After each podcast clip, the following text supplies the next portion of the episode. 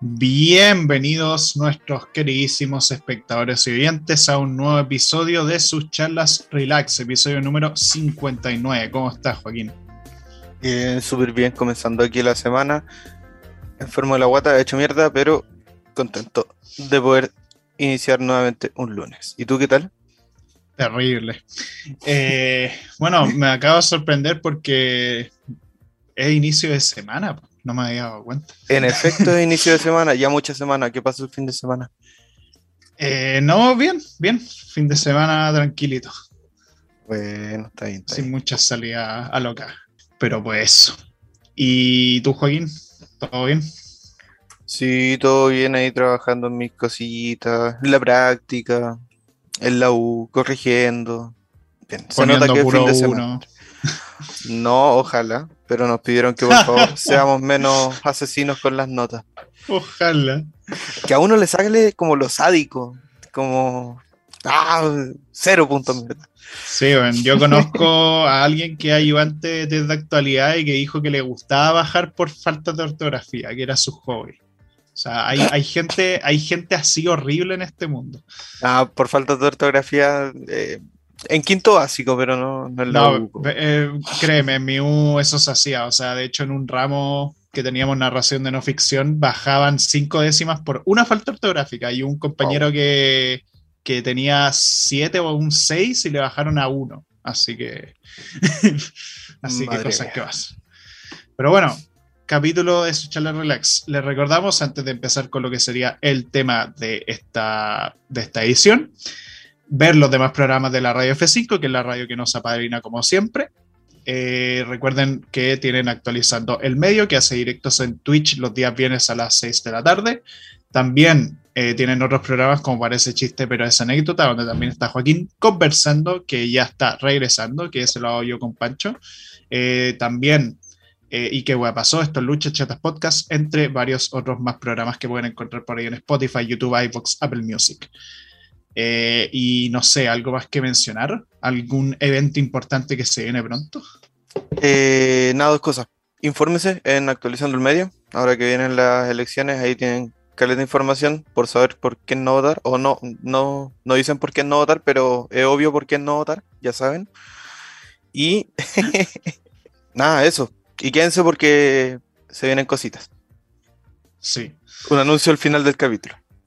Un anuncio al final.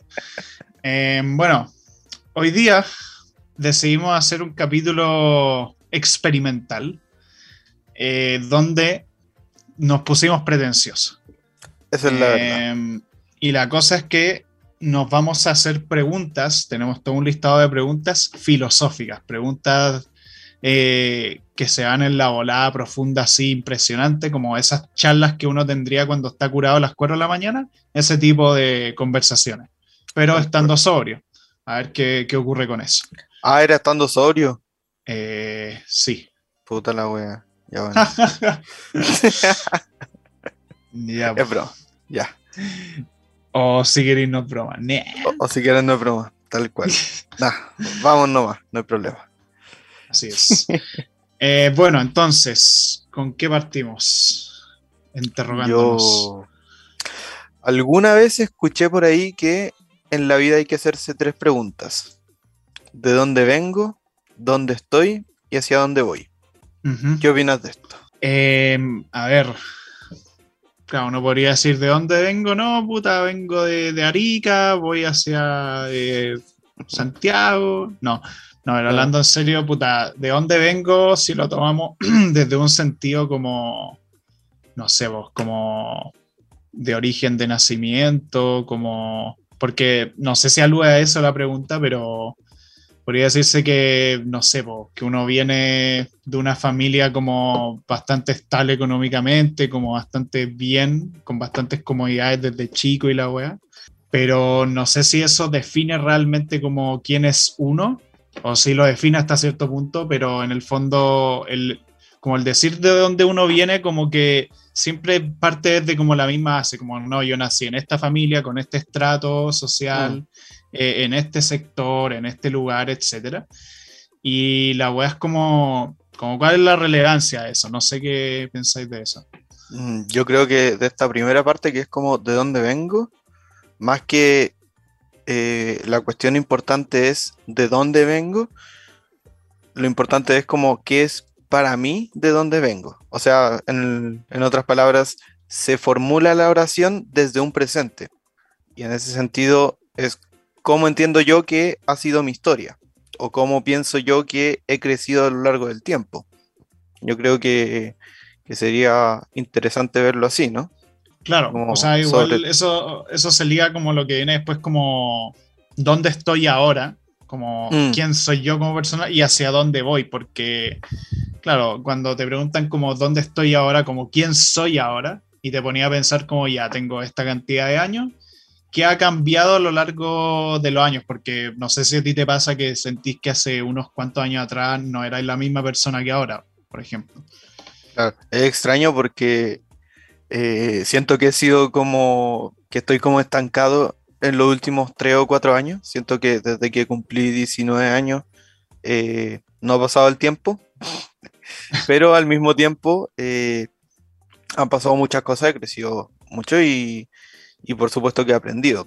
Como yo creo que de eso se trata y, es como la base a la que uno debe apuntar. Claro. No, pero, pero tú decís como no hay cambiado en un sentido como de, por el, por el hecho de, como en valores, en actitudes, amistades, cosas así. Mm, no, en realidad lo que me pasa es que cuando me preguntan qué edad tengo, aún digo que tengo 20 años. no, sé por qué será, pero. No, pero sí, sí creo que, se nota como el crecimiento. De hecho, es extraño como en pandemia, que entre comillas no se nota el tiempo que ha pasado. Ya llevamos, eh, no sé, un, un, año y nueve meses en pandemia. Y es muy curioso porque es como súper ambiguo. Como no ha cambiado nada, he estado estancado, estos dos años no valen pero al mismo tiempo he aprendido mucho, he crecido, eh, eh, no sé, me he cuestionado cosas, mm. un fin de, preguntas que han aparecido. Entonces, eh, yo creo que dentro de estas preguntas, como estas tres preguntas que, que pusimos, el centro está en eso, ¿no? Así como pensar en el presente y a partir del presente decir como, ah, ya, como que esto he hecho, esto no he hecho, como esto he crecido, esto no he crecido, y hacia dónde voy también es una pregunta súper interesante, ¿no? Que es como cuando hacemos cosas o cuando buscamos mejorar como personas, lo hacemos pensando en un horizonte, pensando como en un futuro. Entonces, también es como una proyección o una expectativa que uno tiene de sí mismo. Claro. En el fondo, igual lo que igual como termina pasando un poco es como que muchas de las decisiones que tomáis como para cambios, como para hacer como genuinos cambios en tu vida, como que muchas veces surgen de, bueno, de lo que aprendí de otras personas, eh, ya sea gente de internet, gente de la vida real que hay conociendo, profes, compañeros, etc.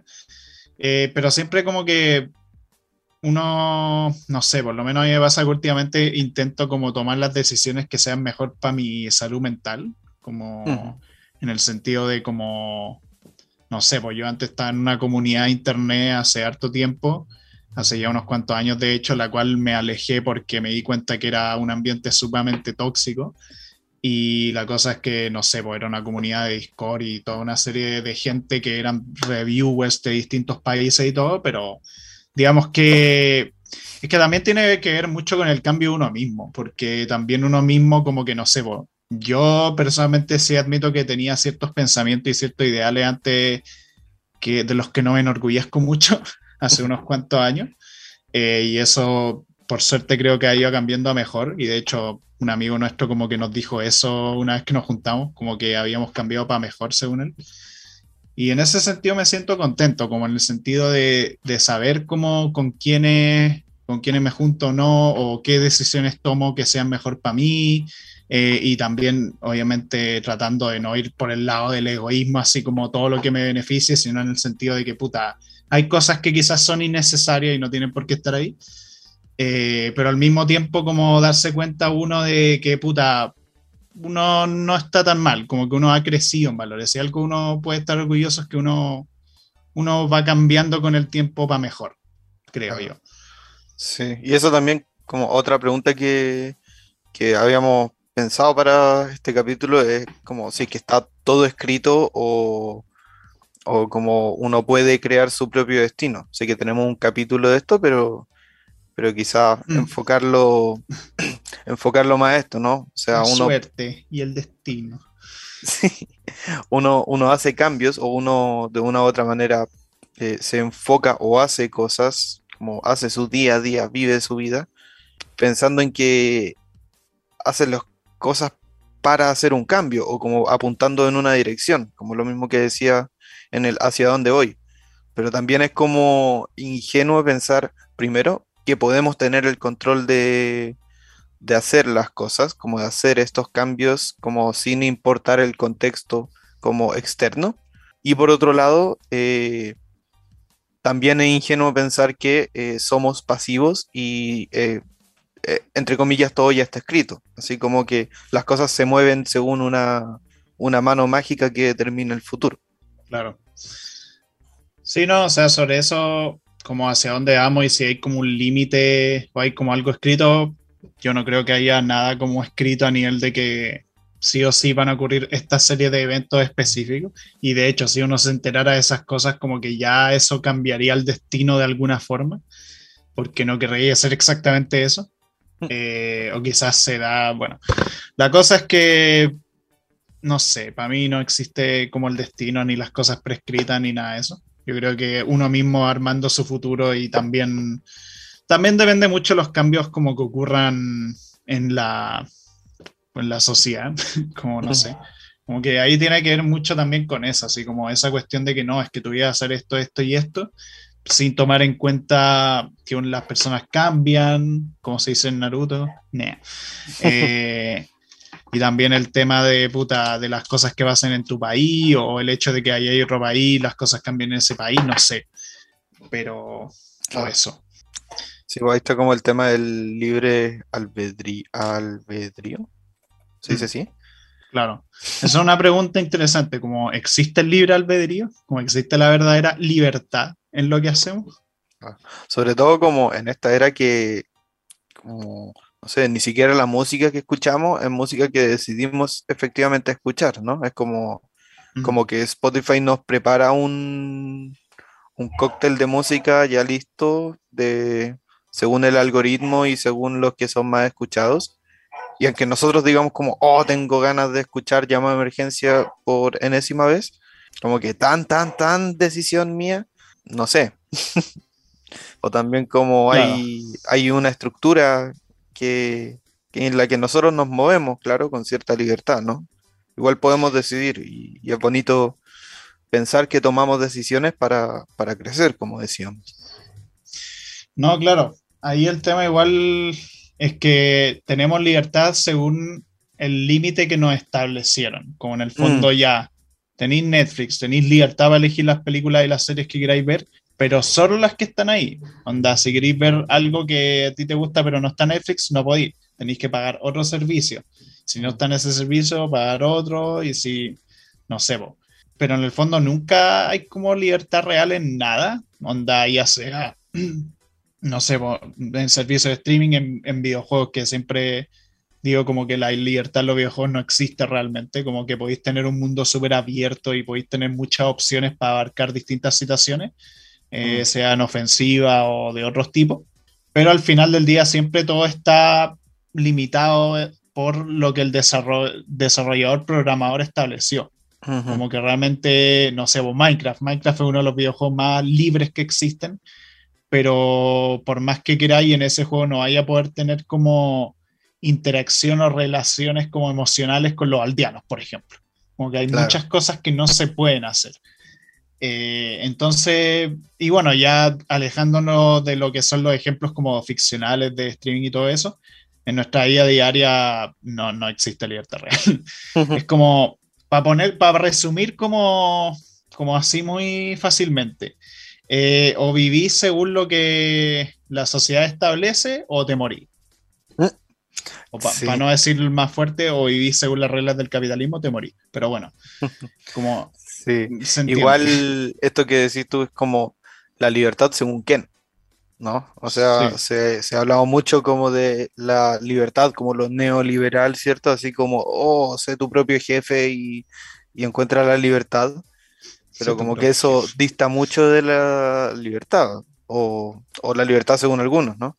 O también como libertad de, de opinión, de expresión, que es como un concepto tan manoseado o, ser libre es como estar lejos del Estado, también se, habla mucho de eso, o por otro mm. lado como la libertad de esto mismo de lo neoliberal, así como que eh, un, cabe preguntarse eh, qué es lo que se quiere con la libertad, así como libertad, libertinaje, o también escapar de, como tú decías, o te metes al sistema capital, o, o, no estás en el sistema capital y ahí ya la, no solo vivir, sino la subsistencia es difícil.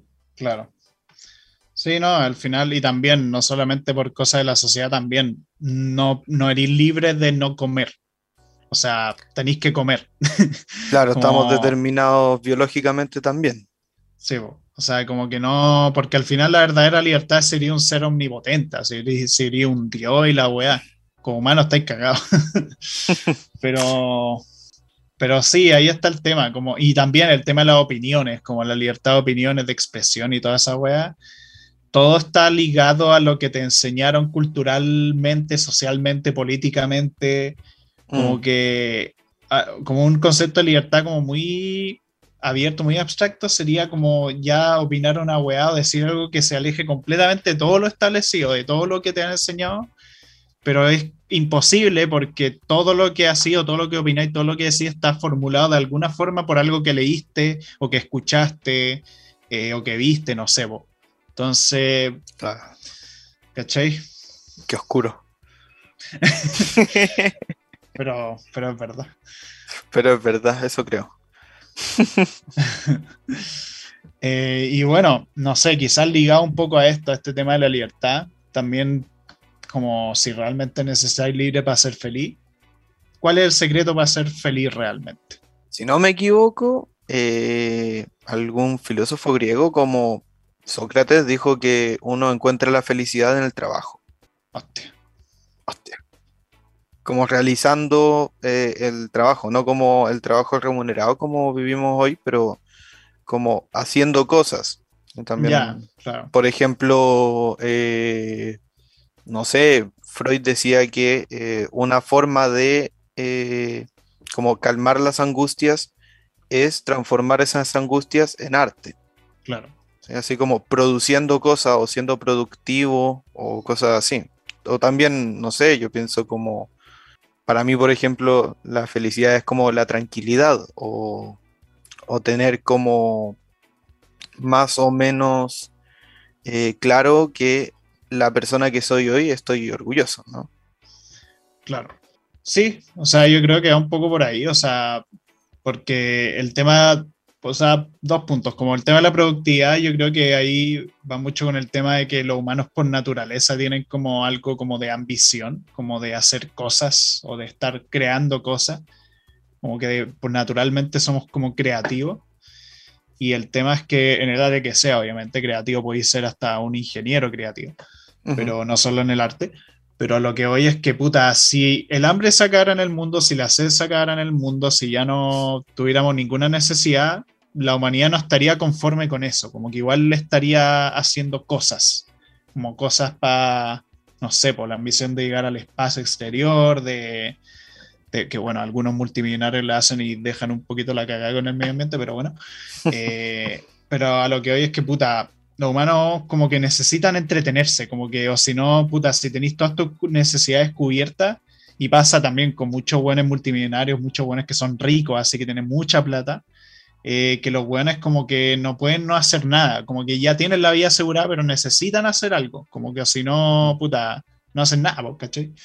Claro. Eh, y bueno, respecto al tema de lo que personalmente como que a mí me haría feliz, o siento que es como la felicidad, es, puta, tener estabilidad económica, o sea, considerando los límites en los que estamos, eh, el poder tener como una cierta estabilidad económica, el poder vivir bien, como no en una mansión, una casa grande.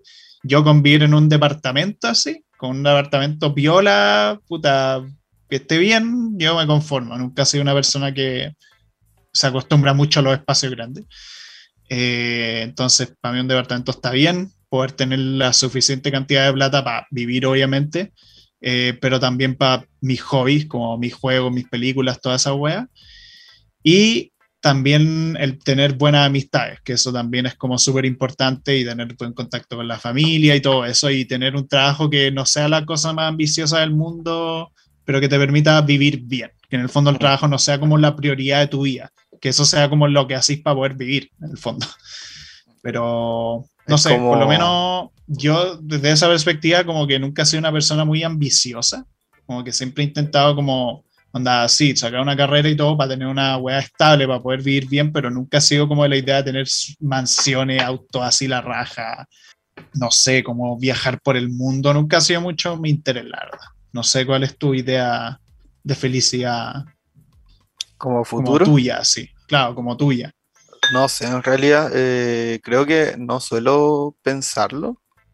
Creo que sobre todo, como lo que decía antes, ¿no? Así como felicidad es como la tranquilidad de estar tomando las decisiones como, entre comillas, correctas, así como que se alineen con, como, con lo que quiero, con, como tú decías, con mi salud mental.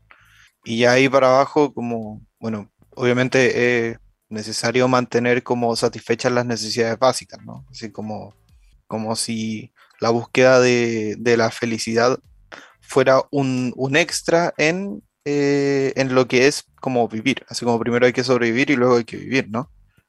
Claro. No sé, o sea, yo pienso, por ejemplo, que también el, trabajo toma un, lugar como central en, en mi como sensación de felicidad. Así como yo siento que mientras estoy, por ejemplo, haciendo mi carrera académica, estoy terminando la universidad, como que esas cosas contribuyen a mi felicidad, como seguir aprendiendo, mm. todas esas cosas. Pero eh, nada, como, como el dicho así como eh, vivir para trabajar o trabajar para vivir, ¿no? Claro. Es como, para mí yo creo que es como retroalimentado, en el sentido de que, eh, como tú decías, aún teniendo todas las necesidades básicas, la ambición como que va a seguir exigiendo, ¿no? Así como no creo que eh, sea, por ejemplo, una meta o algo a lo que aspire, así como dejar de trabajar y decir como ya. Eh, ahora me dedico a, no sé, al, goce como total, como a, tener banquetes 24/7. Claro. No sé, como que los desafíos son parte, creo yo, como de, de esta búsqueda interna, ¿no? Claro. Al final, bueno, eso es lo que pensamos quizá hoy en día, quizá el futuro nuestras perspectivas cambien, nunca Seguramente. Pero de momento, claro, esa es como la visión que tenemos. Bueno, no sé, algunos la comparten, otros no. Hmm. Y. Pero pues eso. Al final, también sobre el tema del trabajo, puta. Es complicado igual, como que es difícil hablar de eso y y no considerar que dependiendo del estrato social, como que hay personas que prácticamente es lo que tienen que hacer casi todo el tiempo para poder sobrevivir mm. eh, y que en el fondo casi que viven para trabajar y eso lamentablemente ahí no tienen mucha elección porque lamentablemente las cosas no son precisamente muy justas. Claro, porque es eh, vivir para trabajar, pero para trabajar para un otro. Claro, claro. Y al final, puta, bueno, ahí ya nos estaríamos metiendo en un tema bien polémico, pero, pero no sé. Por cierto, ¿Mm? dale. Nada, lo otro que, entraba dentro de, lo que hemos hablado, ¿no? Así sobre la naturaleza del como del ser humano, así como las personas son buenas y se hacen malas en sociedad, o son malas y se hacen buenas en sociedad. Como que mm. una somos buenos, somos malos, ¿Qué es lo bueno? Claro. ¿Qué es lo malo? ¿Qué es? Claro. ¿Qué? ¿Qué? Q. Así cada vez menos. Claro, así como un signo de interrogación nomás, así como... Claro. Y después el puntito. Sí. Eh, puta, no sé, no sé si quería opinar tú primero sobre el tema de la bondad y la maldad. Siempre he sido como muy de la postura de confiar en la otra persona, como siempre como, no sé, creo que hay como un, un pasaje bíblico que es como, eh, si te bofetean, pon la otra mejilla, una wea así, Sí. eh, un poco apelando o buscando como la bondad en la otra persona. Y creo que también parte de crecer ha sido como darme cuenta que en realidad no siempre, y hay veces que yo me debo preocupar de mi bienestar y, y no dejarlo a merced de otra persona. Pero en eso como que tú decías sobre la ambición y la codicia, pareciera ser como si, eh, por ejemplo, el poder eh, corrompe a las personas.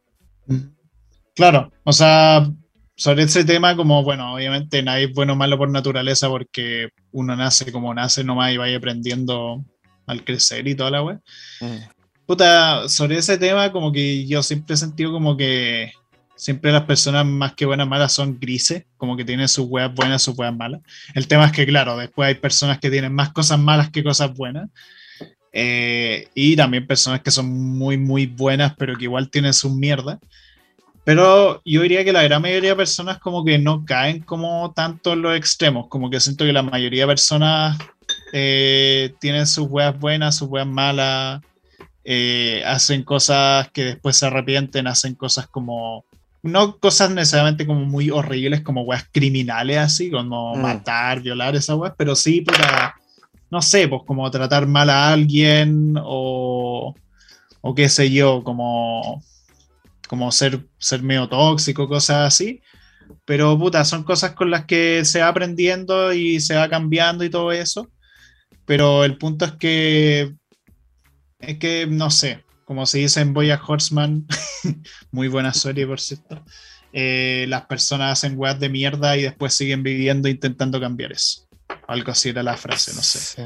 Igual eh, es como que uno no se guía como por categorías de bueno o malo, sino muchas veces quizás pensando en qué será lo mejor para mí. O, Claro, o Para uno, la- para su grupo cercano, para su familia. Con algún, algún móvil, algún como eh, objetivo que te movilice y ahí luego si es que desencadena eh, algunos conflictos o algunas consecuencias positivas o negativas, eh, no sé, así como entre comillas daño colateral, ¿no? O, o quizás los polos sería como si es que uno se deja de lado o uno es egoísta, no sé. Pero en el Claro. fondo...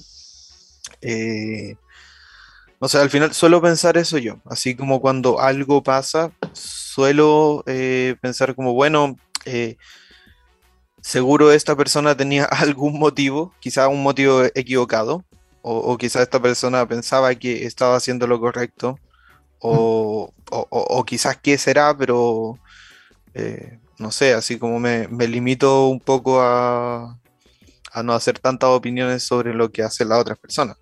Claro. Em, claro, en el fondo al final todos tienen como su código moral, Mm, eh, su código ético y todo. Em, y sobre eso, puta, como que a pesar de, bueno, lo que dije y todo eso, igual uno tiende, por lo menos en mi casa, igual tiendo a juzgar como a cierto tipo de personas. Más que nada personas que no sé, pues, que llegaron a hacerme algo como muy grave o personas que he visto que han hecho cosas graves a otras personas, etcétera. O bueno, también eh, ciertas personas como famosas que han hecho cosas horribles, eh, generalmente políticos y buenos con demasiada, demasiada plata. Poder. Eh, ¿ah? El poder corrompe. Conclusión del capítulo. Claro, como que esas son personas que, puta, uno puede entender por qué lo hacen o cuál es su mentalidad detrás de, pero que igual uno es como, Ujú. no, gracias. Sí. Eh, pero el tema es ese, como que al final, puta, la idea también, uno como persona, como es difícil que uno puede llegar a decir como le deseo como el mal a otro, como que uno al final, por lo menos en mi caso, siempre a la conclusión como prefiero a esta persona lejos o puta, pero no le deseo mal, ¿cachai? Como que no le deseo como algo horrible. eh, ni nada por el estilo. Onda, el único caso en que pasaría eso es que no sé, vos, que matara a mi, a mi mamá, así. Y es como ya, ahí sí te deseo la muerte. Claro. Pero. Son más pero extremos, claro, pero claro. sí, es como, no sé, eh, de eso se encargará Dios. Dios te castigará. Ah. Dios. Uy, ahora que pusiste eso, ¿existe un Dios? Seguramente po. han ¿Seguro? existido muchos dioses. Sí, vos. Sí, o sea, sí, si lo pensáis así, eh, la existencia de Dios es tan real que eh, ha muerto mucha gente por Dios o por los dioses. Se han construido muchos edificios en nombre de Dios. Claro, pero pensar así como si, si existe así como la esencia de, de Dios, así como, como personificado. eh, bueno, ahí cada uno con sus sistemas de creencias, pero, pero de todos modos parece que, que existe como esta tendencia a, eh, a, a concentrar como aquello, como a separar de lo humano y lo que creemos que no es humano, como lo humano lo divino, lo que tiene poder omnipotente de, de las personas o, o quizás la esperanza, así como, como esto que decíais, ¿no? Eh, bueno, yo no voy a juzgar, o bueno, no lo decías tú, lo, lo pensaba yo mientras tú lo decías. Eh, yo no soy un justiciero divino y, y quizá, eh, como, no sé, después de la vida uno paga o no paga, pero, pero si es que paga o no paga, ya no va a ser un tema eh, terrenal. Claro. Ahí, puta, sobre el tema de los dioses de Dios, como que ahí está la pregunta como, ¿para qué? Como, ¿para qué, para qué creó todo? Mm. como, ¿para qué hizo el universo? Como, eh, como, porque claro, yo también creo que no, no pudo haber surgido todo el universo de la nada, como nada surgió de la nada, pero claro, ya hay que las personas como que el tema del cristianismo y todo eso, como que sientan que tienen como la verdad sobre este Dios. Puta, ahí yo respeto la religión y la weá, pero yo por lo menos no creo que nadie tenga como el poder para saber eso realmente, como para saber cuál es la versión correcta. O quizás Mm. ninguna de las versiones de los humanos es la correcta. Quizás la concepción de Dios o de Dios es completamente distinta a lo que todas las religiones en la historia de la humanidad han establecido, así. Pero, o siquiera pensar que el Dios es un ser consciente, quizás es todo materia, no sé. Quizás un como- perro jugando ajedrez. Claro. No, pero no sé, pues como una gran materia, una, un elemento químico particular fue el que creó todo y ese es como Dios realmente. Eso es como un elemento químico en el centro de todo que Mm. creó toda la wea. Como etéreo, algo que, que Claro. es como, como que existe, pero no está limitado a. Sí, no, lo- simplemente sí. algo que creó todo, pero que no tiene capacidad de comunicarse con nada ni con nadie, simplemente está ahí, las cosas existen porque sí.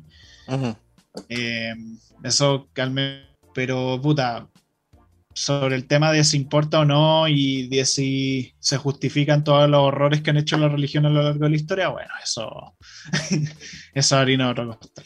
Sí, no, pero de todos modos yo creo que, bueno, como en el desarrollo de la civilización, igual tiene como lo suyo que, que existan las religiones, ¿no? Así, Sí, códigos sí, no. morales, eh, organización Es que, geopolítica. es que, claro, yo hablo más de las instituciones en sí, porque claro, Mm. si tú leís la Biblia, si tú leís el Nuevo Testamento, el mensaje de amor y paz que transmite una weá increíble. Pero ¿por qué chucha la iglesia no respetó esa weá? Claro, es como las personas en el fondo. Sí. Pero, pero sí, no sé, a mí me parece que es totalmente legítimo como pensar en, en algo que está más allá de, los, de lo humano, porque también alivia, como que alivia un montón pensar en, en que eh, estamos a merced de una fuerza inimaginable y, y que de una u otra manera después va a llegar el descanso. Claro, no, y también ahí hay un tema de humildad, como un tema de entender que nosotros como humanos, con todo lo que sabemos sobre el mundo, el universo, valemos callampa. Mm, Entonces, en el fondo, igual eso reconforta y todo, pero al mismo tiempo uno también tiene el derecho a no creer en eso, al mismo tiempo que uno respeta, porque también están los hueones que son como, como ateos idiotas, que son como los que no respetan nada y se burlan de la gente creyente y los tratan como la wea, Sí, que bueno, ahí ya... pues bueno. Sí, los extremos son malos, esa es la conclusión de todo. Por cierto. Tenemos. Bueno, eh, quería, no lo comentamos antes, pero quería plantear acá como un, no sé si es como una paradoja o es como una pregunta del estilo así. Eh, imagina que hay un barco de madera, eh, pasan los años y van cambiando las tablillas que están deterioradas, hasta que llega un momento en el que cambian cada una de las tablillas que constituye el barco total.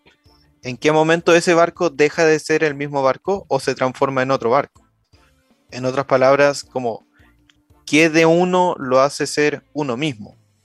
Así como si es que, eh, supongamos, eh, me hago un cambio de rostro, parte de mí va a dejar de ser yo, ¿no? Así como mi identidad social, por ejemplo, o si es que la tecnología cuántica logra eh, hacer una transfusión de conciencia de mí a una máquina, esa máquina seguiré siendo yo. Abro hilo. Claro, hay... que ahí igual es, es, complicada, igual esa metáfora, porque el barco igual es como un objeto, en el fondo, como que si lo hacéis más como una persona, siento que es más fácil porque yo por lo menos, claro, está todo el tema de que las personas son cuerpo y alma, eh, pero yo por lo menos soy de los que creen que, puta, si tu alma, lo que sea, tu mente cambia a otro cuerpo, lo que, onda, tu mente, lo que vaya a X cuerpo, X cosas, sigue siendo tú, creo yo. Onda, y también con el tema de cirugía plástica, si te cambiáis igual de tu cara, onda, te cambiáis completamente todo, esencialmente sigue siendo tú. Sigue siendo tú y sigue siendo la misma persona que merece respeto como todo el mundo y toda la cuestión. Y bueno, ahí también, no sé, vos podéis meter el tema, el tema transgénero, como las personas que por cambiar de un sexo a otro siguen siendo las mismas personas y siguen siendo completamente respetables y son respetables además su decisión de querer cambiar a otro sexo y que se le llame por el sexo que esa persona escogió. Entonces, y ahí hay un cambio igual significativo en tu cuerpo, por así decirlo. Eh, entonces, yo por lo menos siento que sí, que independiente del cuerpo, independiente del cascarón que uno habite, uno sigue siendo uno mismo, ¿cachai? Eh, la, cuando realmente cambia una persona, se siente como distinto una persona, es cuando, no sé, como ese espíritu, esa alma, como que de repente sus valores o su forma de ser con respecto al resto cambia para mal, siento yo. O bueno, también para mejor, ¿cachai? Porque igual las personas pueden cambiar a mejor, pero no sé, puede, yo siento por lo menos que pasar de ser buena persona, o sea, pasar de ser alguien más o menos piola a una muy buena persona, es más difícil que pasar a ser mala persona, donde es mucho más fácil ser mala persona, de hecho. Mm. Eh, y ahí es cuando hay un cambio brigio y puta, no sé. Pero en el fondo las personas como que no siento que cambien tan, o sea, sí cambian, pero en el fondo sigue, sigue siendo tú, seguís teniendo como una cierta mentalidad de las cosas, como que seguís teniendo tus ciertos gustos en ciertas cosas, como lo que comentábamos una vez en el capítulo de música, como que la verdad es que comentábamos que, no sé, por las bandas musicales que nos gustaban de adolescentes, como que después hubo un tiempo que dijimos, no, no, no, ya no me gusta esta weá porque es de pendejo, o es, de, o es muy edgy. Claro, y, después ahora es como ya lo escucho de nuevo y es bacán la guay que tanta mierda. Sí. como que uno, igual dentro de todo uno vuelve un poco a sus raíces siempre. Es parte del desarrollo de personaje. Claro. sí, no sé, yo a mí me llama harto la atención como esta cuestión del tema de la identidad, porque una vez, eh, no sé si vi un post o lo que sea que planteaba esto, ¿no? Así como, si es que me mueven la conciencia del cuerpo y me ponen en una máquina. Y si en el cambio justo hay un problema y se elimina la base de datos de mi código moral, como que sigo siendo yo, o se eliminan mis memorias, sigo siendo yo, es como eh, extraño. Y en el fondo eh, sé que es como mucha ficción, ¿cierto? O sea, eh, es un caso muy, muy, muy, muy hipotético, pero que de una u otra manera nos permite también hablar como del tema de la identidad. Por ejemplo, también dentro de lo que es eh, la identidad, no es solo como yo pienso que soy, sino como otras personas saben o, piensan que soy, o como yo me muestro también a otras personas. O una vez, por ejemplo, un profe me comentó a propósito de un paciente que los secretos son el límite entre la identidad privada y la identidad social. Mm. Sí, de hecho, en, en, comunicaciones, en ética de las comunicaciones, también se habla un poco de eso, como quién es la persona en su privacidad versus quién es la persona pública. Mm. Como, o sea, está, es que habían tres capas, porque está la intimidad, que es lo que solamente tú sabes, y si se lo cuentas a alguien ya no es íntimo, y ahí vas a ser privado, y después, bueno, lo público, o sea, son como esas tres capas. Y ahí está el tema, porque como quién eres tú a nivel íntimo no es lo mismo que quién eres tú a nivel personal que como eres público, ¿cachai? Eh, no sé, pues hay cosas que nunca voy a saber de, no sé, de ti, porque hay cosas que tú mantenido en tu intimidad y no se las contáis absolutamente a nadie, y yo lo, hago lo mismo y todas las personas hacen lo mismo. O sea, yo creo que nadie, todo el mundo oculta secretos de algún tipo, todos así. Mm. y de todos modos, eh, por ejemplo, como ser de una manera con un grupo de amigos y de otra manera con otras personas, como que no hace a uno, por ejemplo, ser una persona falsa, sino que en realidad son ambas partes de la misma persona, como claro. diferentes dimensiones de la propia identidad. Claro, y dentro de todo igual mantenís como un cierto, una parte que se mantiene en ambas versiones, ¿cachai? Como siempre hay algo ahí. Obviamente hay ciertos comportamientos un poco diferentes porque también depende mucho de las otras personas, cómo interactúes con ellas y todo. Eso. O el tipo de humor que se comparta, eso también es muy importante en el grupo, como que yo por lo menos siento que en mi grupo del colegio como que el humor es muy distinto a como es con mi grupo la U, entonces como que son cosas igual que cambian harto. Eh, ya distinto, porque bueno, habían casos, no sé, en el colegio pasado, que habían personas que se comportaban contigo cuando estabas con esa persona de una forma, como se trataban bien y todo, y de repente cuando llegaban otras personas, el comportamiento de esa persona hacia ti era cambiaba para mal. Y esa sí. ya es como, ahí entra un tema más complicado. Eh, Yo pienso que aunque es desagradable y aunque es como, como que a uno no le gustaría que fuera así, eh, me parece que no es como que sean dos personas distintas, sino que es la misma persona que reacciona a estímulos distintos. Claro, claro, claro. Sí, no, eh, somos raros, weón. Es curioso. ¿Por qué no somos como los perros, weón? Y nos, dedicamos a, comer y beber agua y dormir. Y oler potos. Y oler potos constantemente. Y mear sobre caca, que es lo que hace, bueno, no entro más en detalle. Eh, pero eso. Y bueno, también, como quizás esta pregunta no tiene tanto que ver con lo que hablamos recién, pero sí. O sea, sí está respondiendo a un símbolo que me hizo Juaco en, el, en la pauta, para que se entienda. eh, sí. Juaco, ¿qué es para ti arte? ¿Qué es el arte? Tú eres arte, Gonzalo. Eh, lo discuto, pero bueno. no, eh, no sé, en realidad no, no estoy tan cercano al arte como para decir como que es el arte, pero sí, eh, no sé, pienso que podría ser algo como creado por alguien, sobre todo algo creado por alguien o por personas, ¿cierto? yo creo que la técnica y la transmisión de ideas o de emociones en el, como, en el producto del arte también creo que es central en el, en el tema, ¿no? Yo creo que esos serían como los dos puntos más importantes, como que alguien lo crea, alguien crea algo y ese algo eh, transmite o una idea, o una emoción, o un concepto, o... Mm. Sí. También con, parámetros, ¿no? O sea, eh, hay weas que no son arte, o, debatiblemente arte, ¿no? Así como poner mm. un urinario en, una exhibición.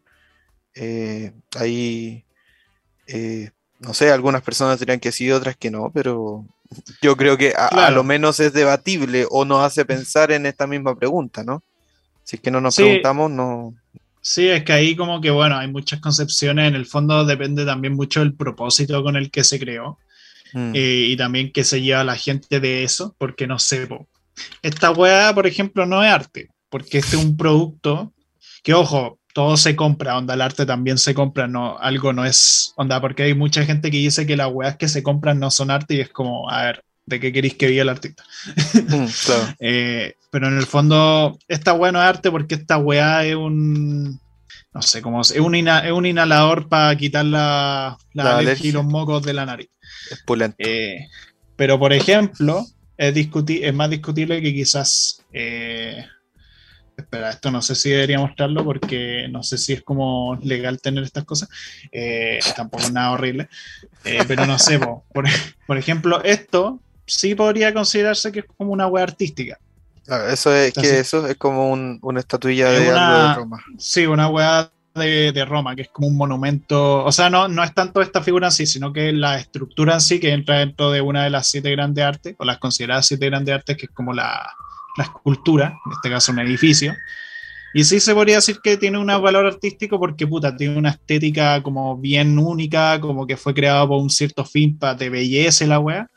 Mm. Pero claro, en el fondo estoy de acuerdo con lo que comentaste, como que el arte obviamente es una cuestión humana, una cuestión que está creada para generar ciertas sensaciones, para generar ciertas emociones, y cada persona puede interpretar cosas distintas de ese mismo arte. Hay gente que piensa que existe objetividad en el arte y es como, no. o sea, claro, dependiendo de qué, materia artística, películas, pinturas, cosas así, la gente puede discutirte si una web es mejor o peor, o tiene más calidad y la weá. Pero al final del día, independiente de las cosas que uno pueda opinar, como que es muy difícil decir que realmente hay un parámetro objetivo para decir que es mejor que qué. ¿Cachai? O, quizá eh, yo pensaría que hay una dimensión así como más formal eh, que uno puede decir como, por ejemplo, es una buena ejecución, algo.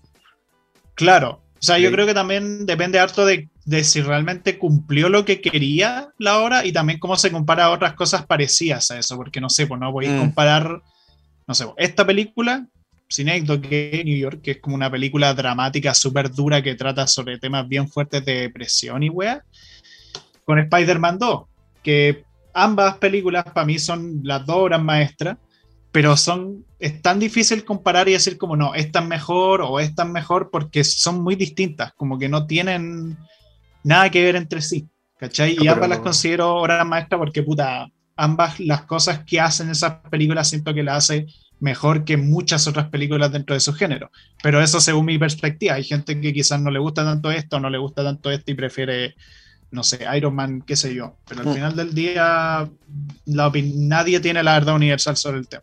Sí, pero es como, yo pienso que pueden haber como matices en preferencias subjetivas eh, así como, ah, a mí no me gusta el terror, eh, a mí yo prefiero eh, ver emoji la película, pero, pero también va a haber como un, criterio, ¿no? O sea, ah, por algo las películas, digamos, de taquilla o las que llegan a Hollywood, llegan hasta Hollywood, como porque, bueno, están hechas por gente y como por productoras que tienen mucha plata pero también porque, bueno, tienen uh, seguramente como los mejores guionistas y los mejores actores y, los mejores sets de cámara, como que uno se da cuenta cuando, por ejemplo, un agujero en un guion, un, plot hole, eh, es evidentemente algo que desfavorece al valor de la trama. Sí, bueno, depende. O sea, partiendo por ese punto, por lo menos yo si yo soy de los que considera que los agujeros argumentales tampoco son la cosa más grave que hay. Yo, o sea, yo desde mi perspectiva creo que lo que puede demeritar una obra es cuando es a nivel de lo que transmite con su subtexto, como dependiendo de mm. si lo hace bien, porque podéis tener una película con un mensaje particular, pero si no tratáis bien ese mensaje y estáis dando una visión como muy estereotipada o muy simplista de lo que son las cosas realmente, ahí siento que la obra falla, por ejemplo. Hay otras personas que en cambio quizás lo ven desde otra perspectiva y sienten que en cambio lo hace bien, pero bueno, el tema es que igual sobre eso es medio difícil porque también depende mucho de la intencionalidad, como que hay cosas que uno puede darse cuenta que están intencionadas para ser así, no sé, lo que dijiste de las cámaras, hay muchas películas independientes que son con cámaras de baja calidad, pero que la estética que crean o la propuesta audiovisual que crean está hecha de tal forma que está planeado para verse así. No sé, una película que busque transmitir como, no sé, no sé, una película sobre pobreza extrema y la cámara es como de muy mala calidad y son como weas súper para cagar, que una película normal se consideraría como algo malo, pero para esta película funciona porque va con el mensaje que quiere transmitir, ¿cachai? Entonces depende mucho de la intencionalidad, también depende mucho de qué subtexto, qué mensaje queréis dar. Y no sé, también, por ejemplo, en los videojuegos, como hay muchas reglas, se supone, de cómo se hace un buen diseño de juego. Pero también hay veces en que esas reglas se rompen y salen videojuegos experimentales raros, pero que al mismo tiempo funcionan súper bien. Y, eh, y, aún así, en los videojuegos como más mainstream, como los más normales, igual hay cosas que, puta, yo cuando juego digo como esta agua está mal diseñada o está bien diseñada, porque hay mm. cosas que, claro, ahí siempre está mi tema, como si existe la objetividad en esto o es más bien subjetivo, porque hay cosas que, puta, cuando juego yo digo, esta weá ni cagando podría haberla anticipado y digo, está mal diseñado. Pero después veo a otra persona jugarlo que lo entendió perfectamente y entendió por qué X cosa era así y él se considera que está bien diseñado. Mm. Pero bajo mi punto de vista, como que nos da los suficientes pistas los suficientes recursos. Pero entonces al final como que por eso digo que es muy difícil como llegar a un objetivo, a un criterio absoluto, una verdad absoluta. Ah. Eh, siempre hay consensos, siempre hay como mm. ciertas cosas que, como que cierta gente conocedora del tema que consume mucho de X medio, termina llegando a un consenso, termina llegando a una cierta conclusión, pero siempre está abierto, un poco como la ciencia, que siempre los trabajos de investigación siempre quedan abiertos, nunca son conclusivos y siempre sea como para más. Lo mm. mismo pasa un poco con el arte, de otro sentido.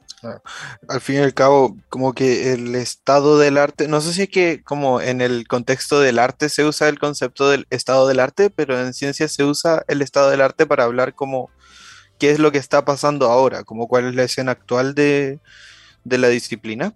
En ese sentido, como no sería tan esperable como que alguien llegue con, no sé, como con una pintura renacentista, así como aunque sea perfectamente ejecutada, como que estaría descontextualizada totalmente.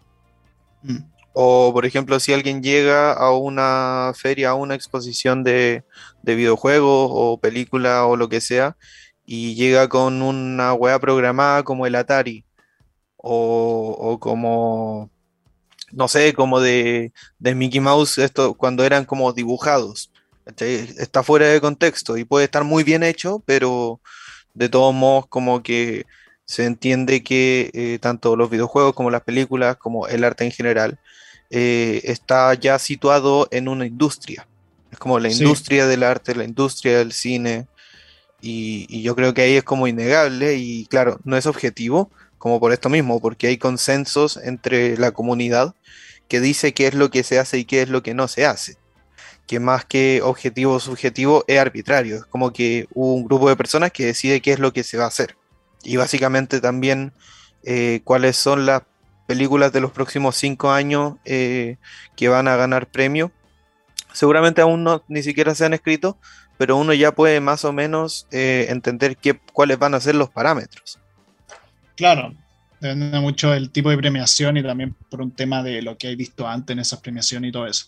Pero sí, eso que marcaste, el contexto también es importantísimo. Como el contexto siempre es importante a la hora de valorar como la calidad artística de una obra. O sea, muy distinto un juego que salió en el año 80 que un juego que salió en el 2020. Eh, se mueven bajo filosofías de diseño distintas, con narrativa distinta y todo eso. Eh, incluso los videojuegos que aluden a lo retro actualmente ni siquiera se juegan para nada como los juegos antiguos, porque claro, son juegos 2D con pixel art y todo lo que queráis, pero no sé, no tienen elementos de los juegos antiguos que ya se consideran anticuados, como por ejemplo el sistema de vidas, que antes el sistema de vidas como que prácticamente si perdía las vidas tenía, perdía una enorme cantidad de progreso, y ahora ya no pasa eso. En los videojuegos actuales ya no hay mucho sistema de vida o es opcional, porque ya se considera que la pérdida tan grande de progreso no es como un castigo como que tenga sentido, como que al final lo único que perdí es tiempo, como que no porque puta perdiste esta cantidad de vías, tenéis que repetir cinco niveles de nuevo, como para qué, ¿cachai? Mm. Eh, y también porque ha habido un cambio de mentalidad, como que cada vez se intenta ver menos los juegos como, o sea, se sigue viendo en parte como reto, como un desafío, pero ya no como un castigo como antes, como era como tenéis que pasártelo según esta regla, si no valís callamos. Claro, superar tu, tu, puntaje antiguo. Claro, ¿no? Y también para demostrar lo gran jugador quería, ahí también tenéis un tema de cultura machista igual, pero en el fondo ha cambiado un poco la mentalidad, como que ya se intenta ir por otro lado. Y lo mismo, las películas de hoy no son como las de antes, eh, han cambiado mucha, el ritmo ha cambiado mucho, las técnicas han cambiado harto, entonces mm. obviamente no es lo mismo. Pero sí, hay, el tema del arte es una weá que podría dar un capítulo entero porque es una weá súper masiva. Ahora, eh, nos estamos quedando un poquito cortos de tiempo, pero como última pregunta importante, que yo quería saber tu opinión en esto, ¿por qué tenemos hijos? Porque somos unos calientes de mierda. ah, no. No, pero ¿por qué, ¿por qué nos interesa dejar como un legado así? ¿Por qué tenemos que dejar ahí bendejo? Sí, eh, a ver, eh, nuestra profesora de biología de cuando éramos niños diría el ciclo de la vida, así como nacer, crecer, reproducirse y morir, ¿cierto? Sabemos que la vida es mucho más que todo eso, y que incluso esas cosas son totalmente opcionales. O sea, nacer no es opcional, nadie me pidió, me preguntó si es que quiero nacer. Crecer tampoco, porque es parte de, pero reproducirse sí es opcional, ¿no? y eh, la pregunta que tú haces, eh, como por qué nos interesa como dejar el, legado, como por qué nos mm. interesa dejar personitas que se parecen a nosotros y que eventualmente van a tener su propia individualidad, así como nosotros también lo hemos sido, ¿no? Claro. Nosotros también somos el legado de, nuestros padres y, generaciones para atrás. Sí. Yo eh, creo que, bueno, es como todo lo que, por ejemplo, nosotros estamos aprendiendo, como en nuestro momento, como este momento de nuestra vida, como que nos hemos preguntado mucho, hemos estado aprendiendo y vamos a seguir preguntándonos cosas, vamos a seguir aprendiendo. Y eh, de una u otra manera en nuestra mente está eh, como eh, que se acaba la vida, así como que esto tiene final, ¿no? En otras palabras, nos vamos a morir. Y así como pensar en un Dios, también pensar en que vamos a permanecer, quizás no nosotros, quizás no nosotros como un cuerpo, pero sí algo de nosotros va a permanecer acá y podemos dejarle algo a esas personas, es como reconfortante, es como morir en cuerpo, pero mantenerse en, eh, en el legado. Claro. Claro, o sea, en el fondo lo que es es como dejar algo a posteridad y que sea algo haga algo en el mundo, lo que sea. O no necesariamente que haga algo, también puede no ser una persona particularmente especial y te conformáis con que sea feliz. Pero claro, ahí está el tema, como entiendo igual a qué va eso, como el tema de tener hijos, el tema de como dejar un legado, dejar como... Y también hay todo un tema emocional como de ser padre o madre, que es mm. como, que igual es potente eso, como ver crecer a, a un niño como que es tuyo y ver cómo lo hay criando y cómo va convirtiéndose en una persona y que tú lograste en el fondo crear una persona y hacer que esa persona se desarrollara. Eh, por otro lado, también está la perspectiva de quienes no quieren tener hijos, en los cuales yo me incluyo, aunque bueno, nunca se sabe que en el futuro esa mentalidad cambie perfectamente, sigo siendo un, querubín. Eh, pero ahí está la perspectiva como no, no querer tener hijos como es, es, raro, como que ni siquiera yo mismo sé por qué no, no, quiero tener. Quizás por un tema de que. de que. No sé, quizás por el estilo de vida que tengo, que me gustaría tener a futuro, como que no lo veo como algo factible. Eh, como que también por un tema de que aún me cuesta el asumir como una responsabilidad tan grande como esa. Como que mm. primero prefiero preocuparme de mí antes que pensar en eso. Y bueno, mucha gente de 30, 40 años no tiene hijos y hay gente que no tiene hijos hasta el final de sus vidas. Y lo dicen abiertamente, algunos lo dicen con, un poco de humor, como diciendo como, ¿para qué quiero una carga? o diciendo como, porque de ahí también está el tema, como hay gente que igual quizá, no sé si será así, estoy hablando por hablar, pero hay gente que igual y tiene hijos o tiene familias para que alguien los mantenga estando viejos. que también puede estar eso.